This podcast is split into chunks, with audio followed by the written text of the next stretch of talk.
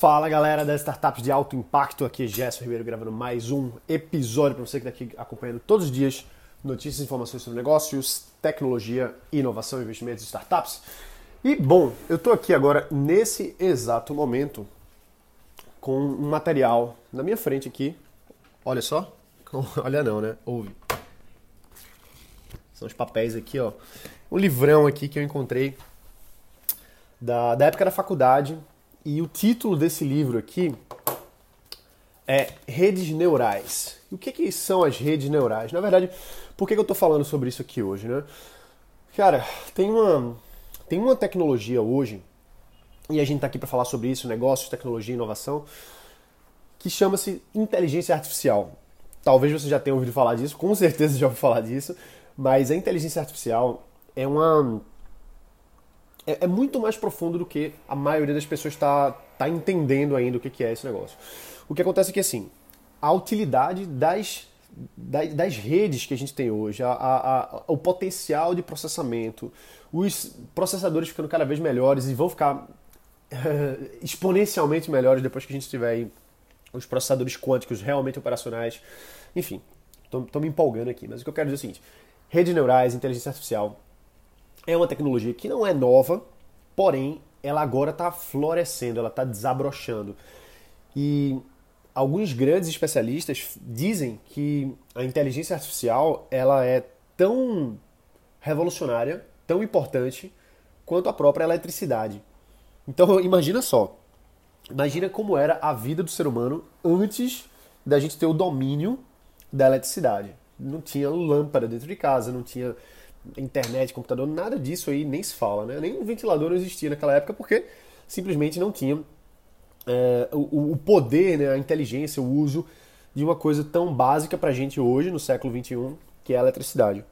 Então imagina só o que vai ser a vida do ser humano depois que ele dominar essa nova tecnologia, essa nova forma de interagir com a máquina, de interagir com soluções e problemas, claro, que é a inteligência artificial. Ou seja, utilizar o processamento automático de sistemas para resolverem problemas complexos que autoaprendem e melhoram e ficam cada vez menos dependentes da interferência do ser humano.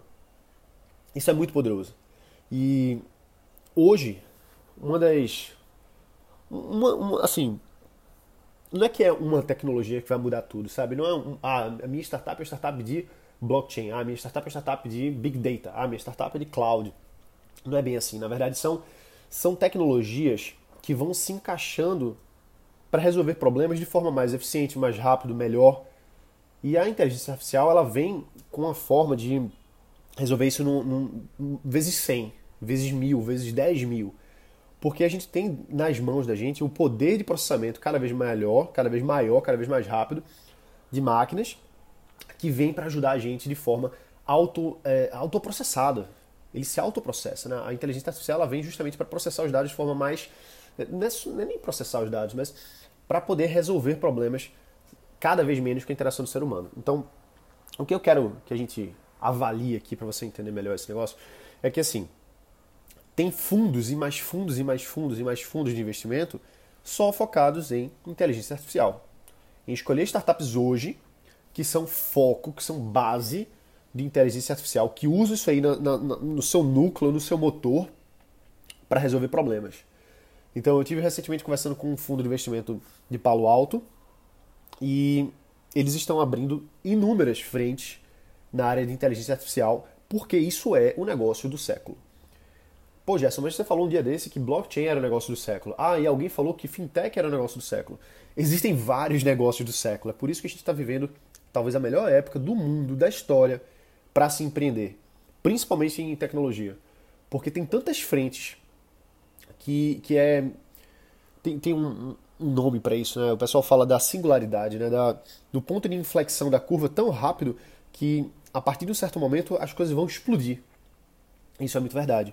Depois que a gente teve o, o advento da internet, que a, a, informação ficou tão rápida e tão exponencialmente sendo escalada, né? tão, tão disseminada, Hoje a gente tem uma, uma curva muito rápida de novos problemas, de novas soluções, de novas tecnologias. Claro que também com o desenvolvimento das próprias tecnologias, o silício, enfim, né? Mas eu não vou entrar em detalhes históricos aqui. O que eu quero dizer é que existem muitas frentes abrindo hoje e algumas tecnologias que se mostram realmente assim transformacionais. O blockchain é uma tecnologia que eu acredito ser transformacional. A gente está vendo isso aí com o próprio Facebook criando a sua própria criptomoeda.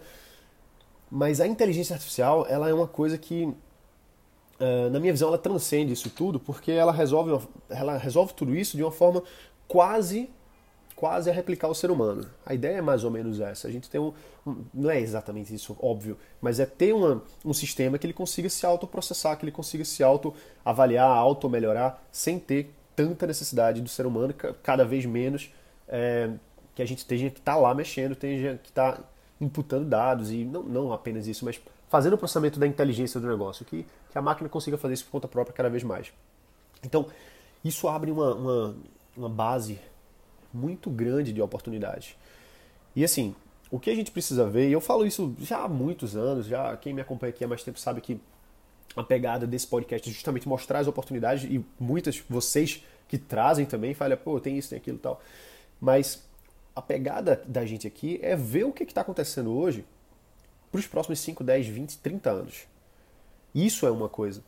E da mesma forma que a gente não, não vê a nuvem, né?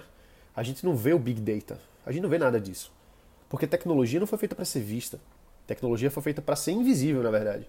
Quanto mais invisível é uma tecnologia, melhor ela é. Se você não precisa ver o sensor na porta ali do, do, do shopping quando você entra, abrindo e fechando a porta, melhor, porque é quase mágico. A tecnologia foi feita para ser assim, cada vez menos interação da gente, até imperceptível, muitas vezes. E a inteligência artificial, ela, ela vai se tornar cada vez mais imperceptível. A gente não vê. A gente não vê inteligência artificial quando a gente está tendo, tendo reconhecimento de imagens, por exemplo, no Facebook e em outros lugares. A gente não está vendo, ou ouvindo, ou percebendo a inteligência artificial por trás de assistentes de voz, como a Siri, por exemplo, reconhecendo cada vez mais as palavras, os erros, as, entonações, as pronúncias de cada pessoa e personalizando a experiência daquela, daquele usuário naquele dispositivo específico. Então, a tecnologia ela é feita para ser invisível e a inteligência artificial ela é invisível. Você não fica vendo isso por aí. Blockchain é invisível, você não fica vendo blockchain por aí, mas tem, existem transações ocorrendo ali por trás que utilizam uma tecnologia ou outra.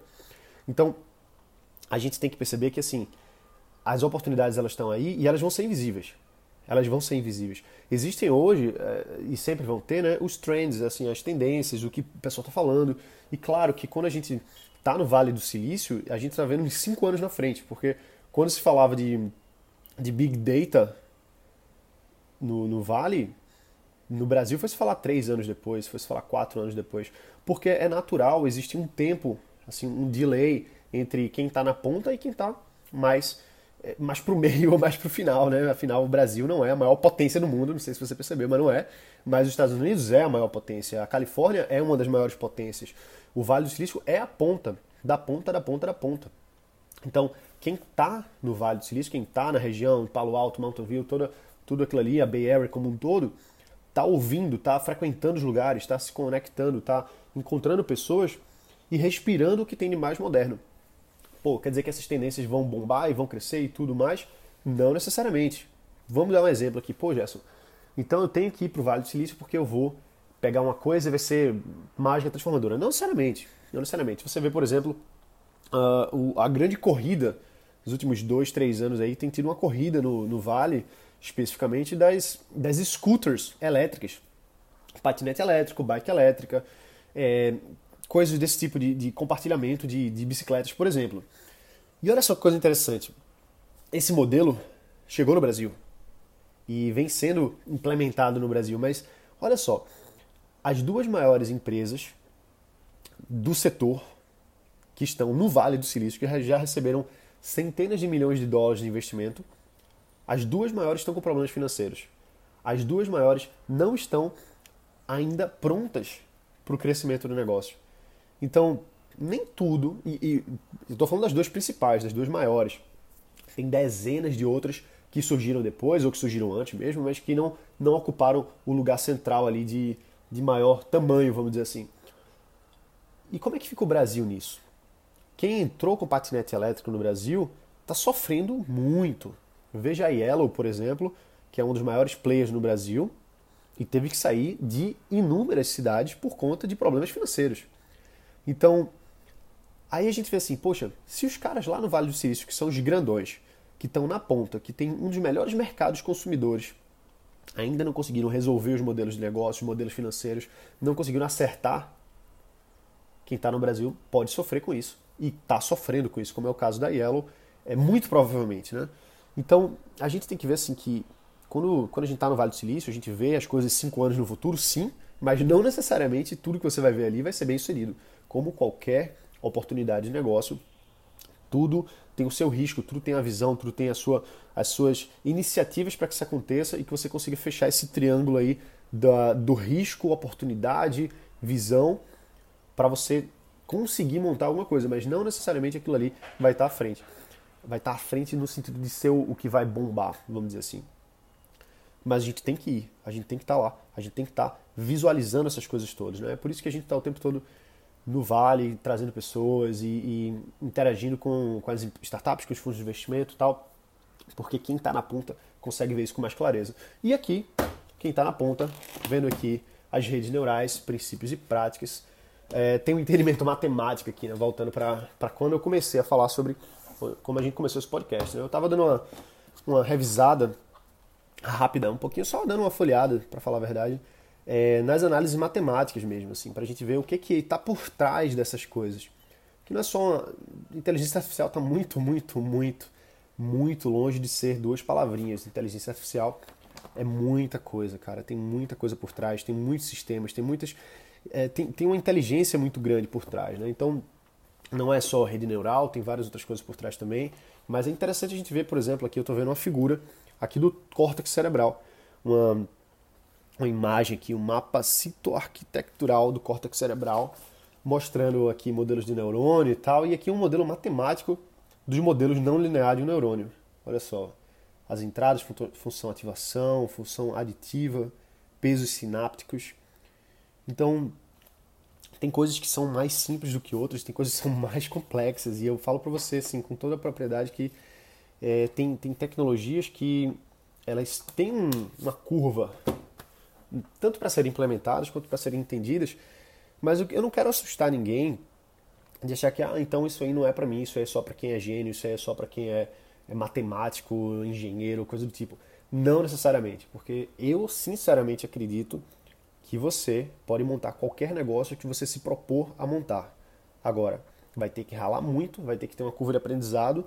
Não quer dizer que você vai ter que pegar esse, esses 20 livrões aqui e, e detonar ele, porque nem, nem todo mundo tem a, a, a base matemática para tocar essas coisas, mas tem gente aí para a gente contratar, na é verdade.